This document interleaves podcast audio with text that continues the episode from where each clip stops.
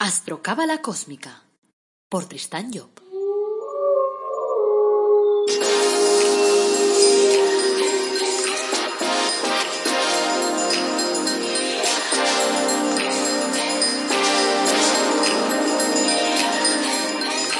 Astrocábala Cósmica, episodio 45.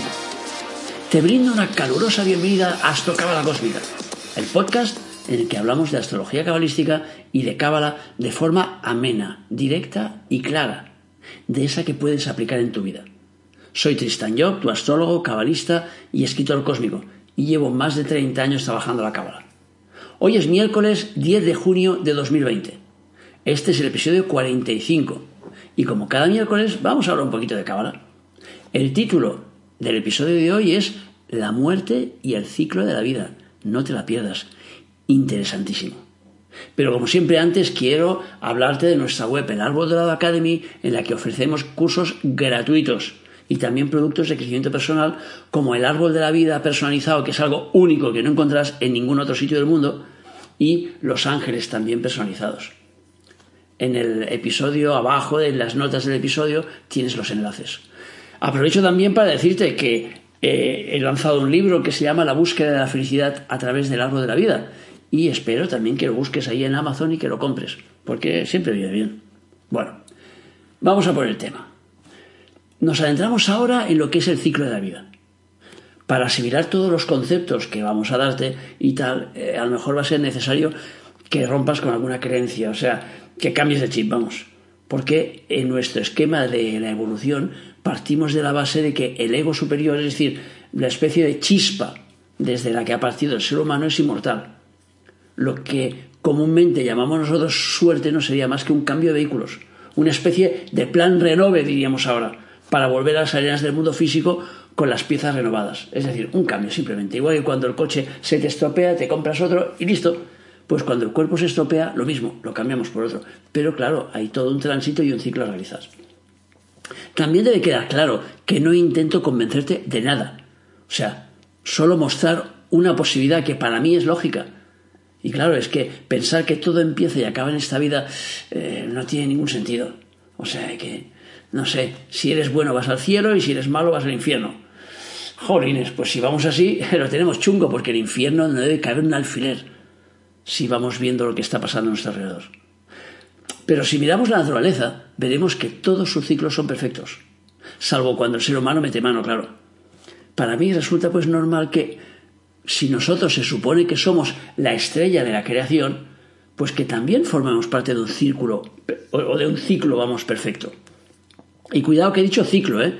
No un sistema perfecto, porque es evidente que nuestro sistema deja mucho que desear.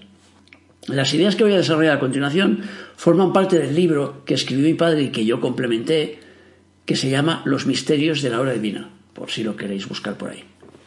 Ya he comentado en el edificio, en el, edificio, digo yo, en el episodio 39 que la vida se desarrolla en tres mundos, el físico, el de deseos o emocional, que también se llama en terminología esotérica mundo astral, y el del pensamiento, que sería como decir pues que estamos hechos pues de un cuerpo físico, de unas emociones y no unas ideas. O sea que simplemente es eso. El cuerpo físico es el único que tiene, eh, digamos, corporeidad, o sea, en el, que, en el que podemos realizarnos, adquirir experiencias, progresar el cuerpo mental y el cuerpo de emotivos o cuerpo de deseos actúan a través del físico, lo utilizan, les sirve de vehículo. Por eso es tan importante que eh, tengamos en cuenta nuestro cuerpo físico y que de alguna forma pues intentemos cuidarlo lo máximo posible. Cuando el cuerpo físico muere, cuando iniciamos el tránsito, la vida se retira al cuerpo de deseos y entonces sigue la evolución. La teoría que desarrollamos a continuación se basa evidentemente en la reencarnación, sabemos que existen dos grandes corrientes evolutivas. Podríamos decir la de la fe y la del conocimiento. La reencarnación forma parte normalmente del segundo grupo, es decir, del conocimiento. Debe comprenderse y asimilarse a través de un cierto sentido común. Nadie debe convencernos, eh, sino que conviene llegar a esa conclusión pues por lógica evolutiva, simplemente porque vamos descartando. Resulta difícil, o al menos desde mi punto de vista, desarrollar una teoría de la evolución que sea mínimamente creíble sin apoyarnos en la reencarnación. Porque claro, sin ella todo se transforma, pues eso, en casualidad, buena suerte o mala suerte. Y entonces, claro, nada tiene sentido. Nos encontraríamos entonces en un universo arbitrario, sin futuro, sin ilusiones, porque las desigualdades son tan evidentes y son tan grandes que, claro, decir que yo ahora puedo comer todos los días mientras que hay alguien en África que apenas tiene fuerza para poder cazar una mosca, no me parece normal. O sea, no me parece que pueda ser que esa pobre persona que está ahí en el África y que se, se va a morir a los 15 años o a los 20 años y no va a tener una oportunidad de tener una vida al menos tan larga como la mía, pues no es normal para mí pensar que simplemente a ella le ha tocado así y a mí me ha tocado acá. No puede ser, tiene que haber algo más, porque es que si no es para pegarse un tiro. O sea que la idea de un proceso evolutivo continuado facilita para mí, eh, facilita mucho la explicación. O sea, y además te da digamos que la, libertad de, de, interpretación. Bueno, vamos al lío. En el momento de la muerte, en el momento de la muerte del cuerpo físico, nos estamos refiriendo, el átomo germen del cuerpo físico, que podríamos definir como una especie de chip de memoria del disco duro humano, que durante la vida se encuentra en el punto del ventrículo izquierdo del corazón, y que asciende después al cerebro a través del nervio neumogástrico y abandona el cuerpo por las suturas de los huesos parietal y occipital, bueno, esa es la forma un poco técnica de explicarlo, ¿no? Entonces, el átomo germen, este chip, que también llamamos átomo simiente, contiene de alguna forma la grabación de las experiencias conseguidas y asimiladas a lo largo de la vida. O sea, la sangre, que es la que contiene grabadas las experiencias eh, que vive cada ser humano, deja, podríamos decir, unas huellas impresas sobre ese átomo. Como si fuera un archivo temporal que queda inscrito en el disco duro y que después de pasar por distintos filtros, pues se graba de forma definitiva. Entonces, si la sangre contiene experiencias, ¿qué ocurre cuando se desangra? Cuando tiene un accidente o una transfusión, pues la persona pierde parte de esas experiencias. O sea que solo tenemos que fijarnos, por ejemplo, en cómo cambia de carácter pues la gente que recibe muchas transfusiones, por ejemplo, o cambios de órganos. Entonces, hay aquí un punto importante para ayudar a que esto no suceda. Porque así es como funcionan las cosas, pongamos que de oficio, o sea, con el piloto automático. Eh, pero claro, es importante saber que es posible grabar esas experiencias a menudo que se producen. Y así, claro, nos ahorraríamos la posibilidad de poder perder la información. Cuando estamos escribiendo, eh, por ejemplo, en un ordenador, si se produce un corte de, electricidad y no hemos grabado lo que estamos haciendo, perderemos la información. Pero si hemos realizado esa acción de guardarlo en el disco duro, ¿qué pasará? Que permanecerá. Y entonces no pasará nada. Lo mismo pasa con las experiencias. Para grabarlas no es necesario eh, esperar al proceso de la muerte. O sea, podemos hacerlo todos los días en un ejercicio que llamamos retrospección nocturna.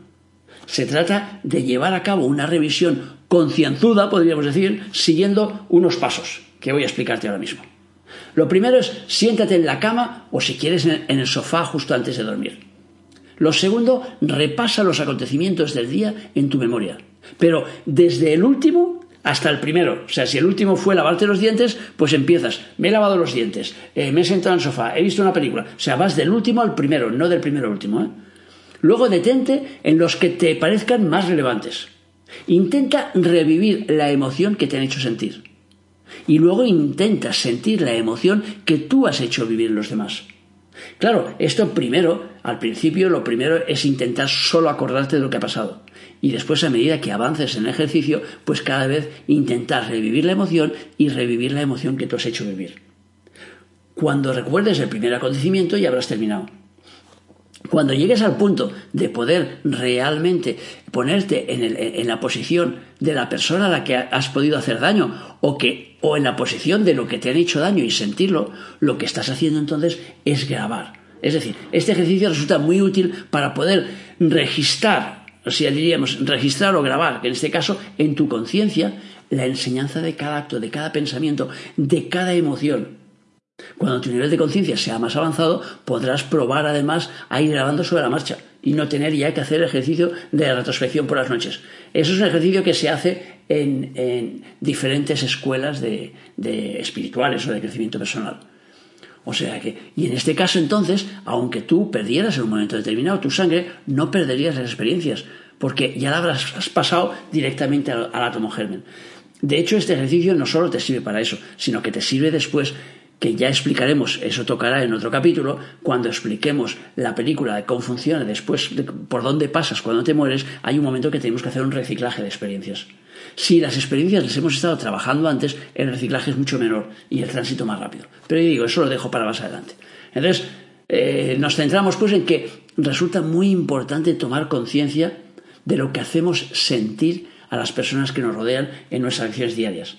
Porque al darnos cuenta es más fácil que podamos cambiar las actitudes que generan dolor. Cambiando esas actitudes lo que estamos haciendo es básicamente evolucionar. Volviendo al átomo germen, ese microchip nos, sigue de alguna forma en todas las vidas, o sea, en todas las encarnaciones. Y podemos decir pues que en ese microchip está depositada la memoria de nuestras vidas pasadas. Entonces hemos dicho que al morir se incorpora al cuerpo de deseos. Pues podemos pensar que es como si a un ordenador le quitáramos el disco duro para ponérselo a otro ordenador de una nueva generación. O yo que sé, o como si la caja negra, por ejemplo, de un avión fuera incorporada pues a otro aparato del mismo tipo pero de una serie superior, para que éste pudiera integrar la experiencia anterior.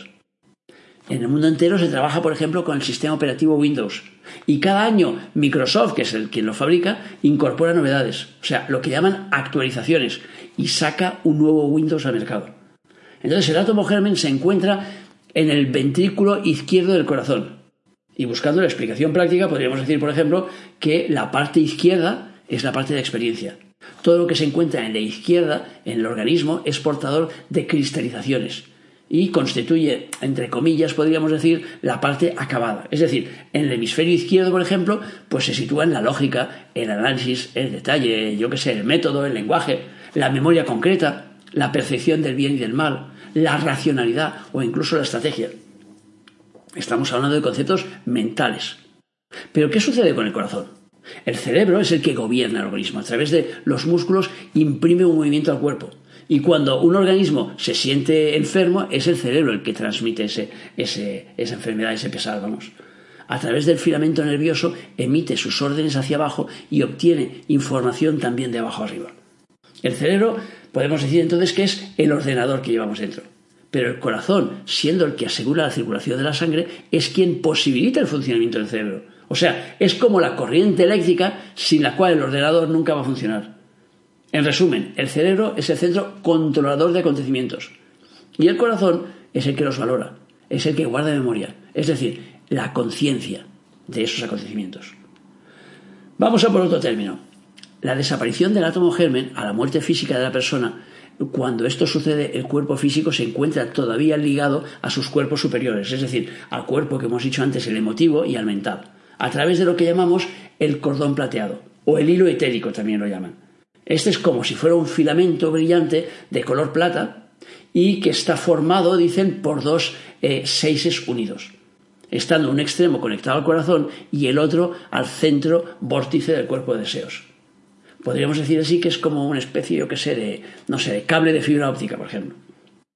Por ese cordón plateado transitan las imágenes de la vida que acaba de terminar con toda su carga emotiva. O sea, esas imágenes proceden de la sangre, como hemos dicho, se van grabando y las emociones eh, que despertamos en los demás también. O sea, que con nuestra forma de obrar. O sea, este registro vital pasa al cuerpo de deseos por un puente tendido por ese cordón plateado. Entonces este proceso dura, pues más o menos, se dice más o menos simbólicamente unos tres días. Y por eso es muy importante que cuando una persona fallece, pues le demos cierta serenidad para poder hacer bien ese trabajo. O sea, la ciencia médica suele considerar que la muerte tiene lugar cuando se acaba la actividad cerebral, pero el paro cardíaco es lo que produce realmente la muerte y lo que produce la ruptura de ese cordón plateado. Como ese rompimiento puede producirse hasta tres días después de la muerte, por eso es tan importante intentar pues que la persona que se ha ido pues esté lo más tranquila posible. O sea, toda molestia que pueda experimentar el cuerpo en esos días después de la muerte, pues claro, le fastidia de alguna forma el trabajo de trasvase de esas imágenes.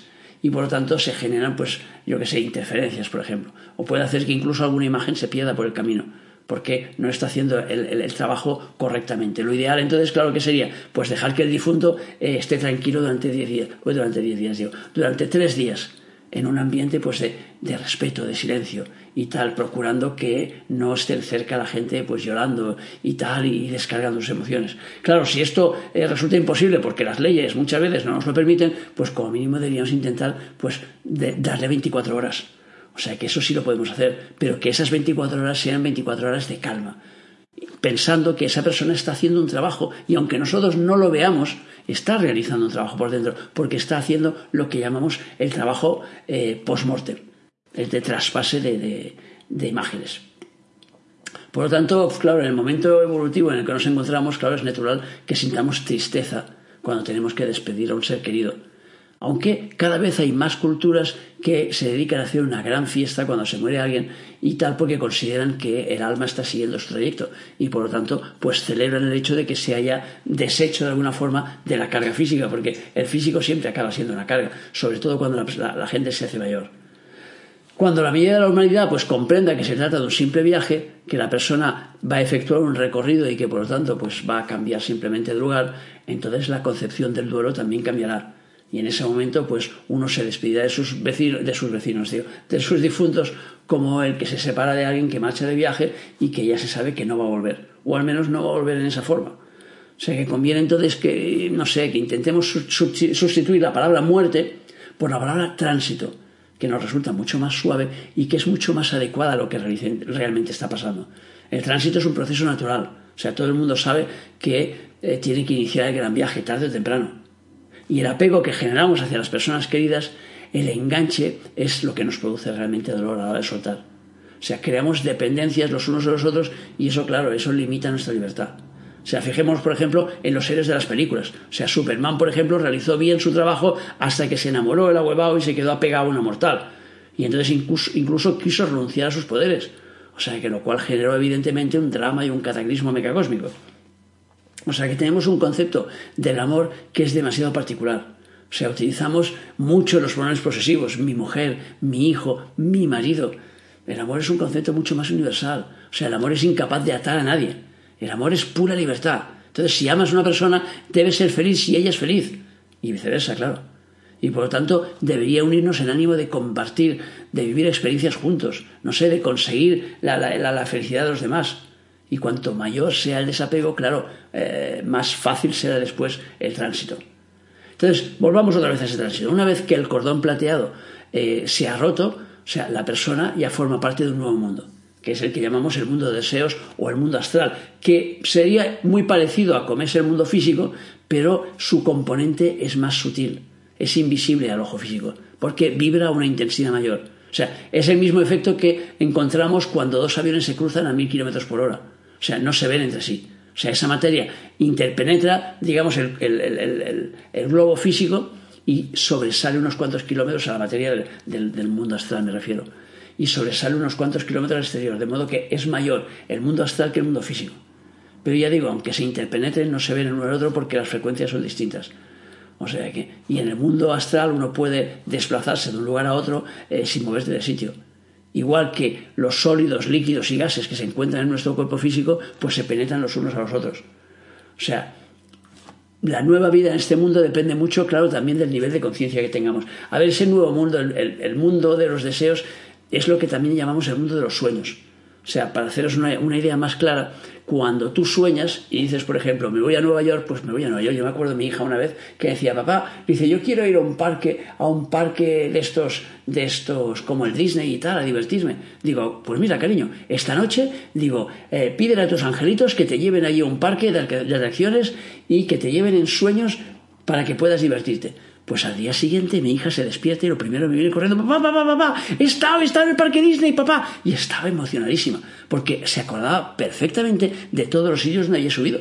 Y empezó a explicarme, mira, que he visto tal, y que, he visto a Mickey, que he visto no sé cuántos. Y entonces había vivido eso, pero con una intensidad bestial. Y eso es lo que pasa muchas veces en los sueños. Es decir, los sueños suceden en ese mundo astral. Y entonces en ese mundo astral, cuando nosotros soñamos, estamos viviendo esa realidad. Y a veces la vivimos con intensidad que, claro, que, que, que suceden cosas. O sea, hay mucha gente que se despierta a lo mejor asustada, o se despierta sudando, o se despierta después de haber hecho el amor con alguien. O sea, y, lo ha sentido en su, en, su, en su piel con tanta intensidad que cuando se despierta mira alrededor como diciendo, ¿dónde está? ¿Dónde está la Elsa Bataki con la que estuve esta noche? O sea, no está contigo, chico, está con el, con el machote, con el Thor. ¿Qué vamos a hacer? Bueno, cuando te despiertas ya es otra película. Entonces, la nueva vida en ese mundo depende mucho, como decíamos, del nivel de conciencia de la persona que acaba de realizar ese tránsito. O sea, el recién fallecido es esperado del mismo modo que esperamos al bebé cuando nace. Lo que pasa es que le cuesta a veces conectar con los familiares que le vienen a buscar porque le cuesta abrir los ojos a ese nuevo mundo. Es decir, como no está familiarizado con lo que va a suceder, entonces como que se mantiene ahí agazapado diciendo, ay, ay, ay, uy, uy, aquí qué está pasando. O sea, tener información sobre los procesos de la vida es muy importante. Porque claro, si no es como presentarte a unas operaciones y no sabes eh, cuándo se convocan o no sabes qué temas tienes que estudiar. O sea que claro, si no tienes la información es muy complicada. El mundo de deseos es un mundo de luz. Y cuando alguien acaba de desprenderse del envoltorio físico, pues vuelve a su estado natural, que es un ser de luz. Es como si nos hubieran eh, puesto, pues no sé, una escafandra de submarinista o una armadura, en el que solo puede penetrar la luz por una rendijilla. En el momento que nos la quitamos, da la impresión de que la luz exterior es impresionante. Y la chispa divina contenida dentro de cada ser humano es pura luz. Por eso, en todos los casos esos que llaman de casi muerte, o sea, los casos de, las personas que han estado eh, clínicamente muertas pero que han vuelto a la vida, lo que explican, el 95% de ellas, es que han visto un túnel de luz. Es que veían sus familiares del otro lado del túnel. Es decir, todo eso que yo estoy explicando, la gente lo explica sin saber el por qué. Entonces, al principio los tomaban por locos. Pero claro, hubo, ¿cómo se llama el, psiquiatra este? Ahora no me viene el el Waze, el, el Waze, es un se llama Waze. Pues este empezó a darse cuenta que cuando la gente había pasado por ese trauma de casi morirse, y por eso escribió un libro que se llamaba Los casos de la casi muerte, pues le venían y le explicaban esos temas. Pero claro, al principio, claro, el tío les dio pastillas, como todo Dios, vea, tómate esto y tal, porque pensó, este tío está colgado. Pero claro, cuando empezaron a explicar la misma película personas que no tenían ningún tipo de relación entre ellos y que eran personas de estados distintos, porque eso pasaba en Estados Unidos, entonces el tío empezó a, documentarlo y empezó a decirse, aquí está pasando algo, aquí hay algo raro, eso no es normal. O sea, no puede ser que me vengan todas esas personas, todas explicando el mismo rollo, que si han visto un túnel de luz, ¿qué tal. El otro día yo estaba hablando con una persona, hace nada, hace iba a decir hace tres semanas, no hace más, porque fue, fue antes de, de, esta cuñonada cósmica en la que estamos. Por lo tanto, digamos que a finales de febrero, me parece que era por ahí. Y estaba hablando yo con una persona mayor y esa persona me dijo, dice, yo tuve un ataque al corazón y cuando tuve un ataque al corazón, dice, yo en ese momento vi túnel luz y en ese momento vi como gente que no los acababa de definir que estaban del otro lado del túnel. Pero entonces noté como que me estaban, como que me estaban dando puñetazos. Y entonces de golpe me desperté y cuando me desperté le dije al médico, digo, doctor, digo, pero ¿por qué me está dando esos puñetazos? Y claro, el doctor se quedó mirando y se puso a reír porque tiene ni puñetazos ni leches. Dice, has tenido un ataque al corazón y has estado a punto de morirte. Lo que te hemos hecho es el electrochoque ese que aparece en las películas. Claro, le pegaron un chocazo para que su corazón volviese otra vez a activarse. Y se activó. Pero el hombre decía, dice, yo al doctor no se lo expliqué para que no pensara que estaba loco. Dice, pero yo vi un túnel de luz. Y ese hombre, ya os puedo asegurar, que no ha leído ningún libro de estos ni sabe de qué va esta película. Y en cambio, cuando estuvimos hablando del tema, el tío me comentó, porque yo le hablaba precisamente de este, de este psiquiatra, y me dice, sí, sí, dice, yo lo he vivido. Yo he visto ese túnel de luz. Por lo tanto, toda esa película no es una película inventada, es una película real. Lo que pasa es que, claro, cuesta a veces entenderlo o cuesta creerlo porque vivimos en un mundo que está demasiado materializado. Y entonces es lo que nos pasa. Bueno, algunas personas empiezan a conectar con los parientes fallecidos antes del, tráfico, de tránsito, o sea, las ven en su habitación, aunque muchos se los callan porque tienen miedo que les den por locos. O sea que claro, cuando esto sucede significa que esa persona ya está preparando las maletas. Yo recuerdo, por ejemplo, un caso muy personal que es cuando mi abuela llamó a mi padre para decirle, oye, que le pasa algo a tu padre, dice, porque me está diciendo que si ha venido su hermana, que si ha venido su madre y no sé qué. Y en cuanto le dijo esto, mi, padre le dijo, no te preocupes, mamá, ahora vengo porque mi, abuela estaba en Gerona y mi padre estaba viviendo en Barcelona. Y entonces colgó el teléfono y me, me, dijo, mira, me voy, a ir, me voy enseguida a casa de mi padre porque mi padre se va a ir. Y entonces mi padre, que ya sabía de qué iba todo esto, claro, ya supo enseguida, cuando le dijo esto, esto su madre, supo enseguida que ya estaba haciendo las maletas. Y claro, al cabo de dos días se murió. O sea que, que, muchas veces te vienen a buscar y te dicen, venga, prepárate chico, que nos vamos. Y entonces es una forma de tranquilizarte, de decirte, venga, para que no tengas tanto miedo, porque la gente, como les explican todas esas coñas de que aquí la cuestión es el infierno o el cielo, y claro, en una cosa o en otra todos hemos sido malos, por decirlo de alguna forma. Entonces, claro, al final todos tenemos que acabar en el infierno. O sea, es que no va así la película.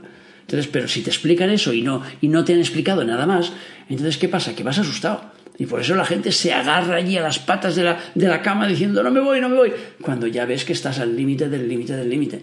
Entonces dices, sí, hombre, sí, déjate ir porque ya está. Y además pues está mucho mejor del otro lado. Bueno, si el que acaba de fallecer estaba muy apegado a la tierra, claro, a su dinero, a sus pasiones, a sus enseres, a las personas, pues puede tardar en abrir los ojos, como decíamos antes, en enterarse de que su película ha cambiado.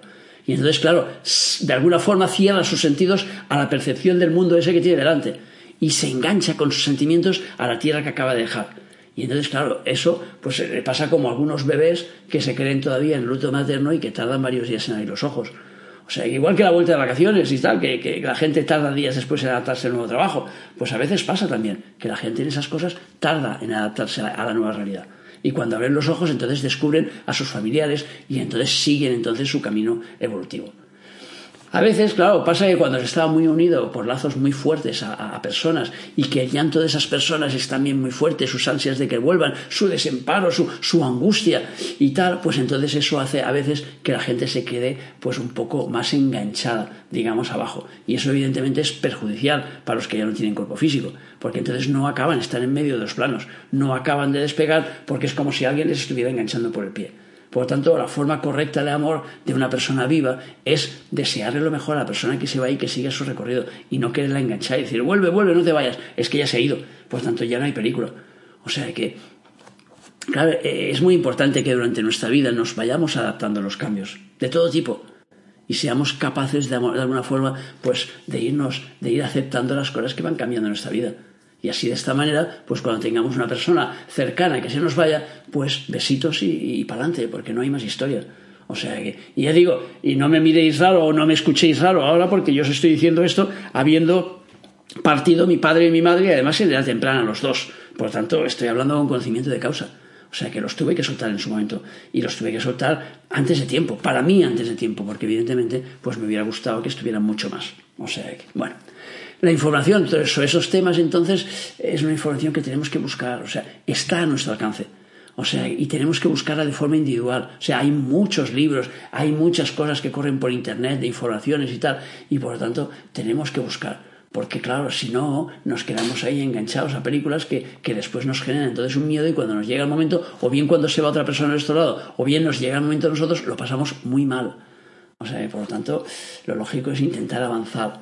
Y claro, si alguien está muy atado a emociones primarias y tiene poco interés por esos temas, pues entonces, claro, luego, evidentemente, ya digo, le resultará mucho más doloroso después, tanto el tránsito suyo como el de los demás.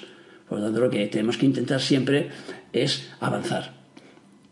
Entonces, los que se quedan en el mundo físico, los familiares del difunto, pueden ayudarle a superar el tránsito si quieren a través de las oraciones, por ejemplo, porque las oraciones les mandan luz y por tanto, como ellos están en un mundo de luz, pues eso les va bien. O sea, se mueven fuerzas cuando uno está haciendo una plegaria, se mueven fuerzas hacia la persona y tal. Y entonces, claro, eh, de alguna forma, pues lo que tenemos que pedir es que las oraciones simplemente es pedir que los guías les lleven por el camino que les tengan que llevar y que avancen y que hagan su recorrido. O sea que, pero claro, si el ruego que hacemos nosotros es para que vuelven, para que se acuerden de nosotros, para que estén cerca, para que los sintamos cerca, lo único que hacemos es frenar esa evolución. Y eso no es bueno. Por lo tanto, las relaciones que se mantienen en la, en la, tierra, digamos, forman parte del ajuar que nosotros hemos elegido, o sea que forman parte de las experiencias que necesitamos vivir. Pero cuando se, se finaliza una, una relación, pues se terminó y hay que pasar a la siguiente y ya está, y no quedarnos enganchados. Evidentemente la película no acaba aquí, pero sí que voy a dejar aquí eh, este episodio, lo voy a dar por acabado y vamos en el próximo episodio eh, sobre Cábala vamos a seguir con la película y, vamos a tocar temas bastante interesantes. Así que no te pierdas el episodio del el próximo miércoles. Bueno, tienes a, tu disposición allí un email en, en, las notas de este podcast para que me puedas hacer tus preguntas o me puedas plantear tus dudas y tal. Y acuérdate, como te dije antes, que tengo un libro maravilloso que se llama El árbol de la vida eh, o sea, la búsqueda de la felicidad, perdón, a través del árbol de la vida, y entonces pues te animo a que si te apetece, pues lo compres, ¿por qué no? Bueno, recuerda que el viernes también tenemos otro interesante podcast, así que solo me queda decirte que tengas un día muy feliz y que recuerdes nuestro lema, apasionate, vive, cambia.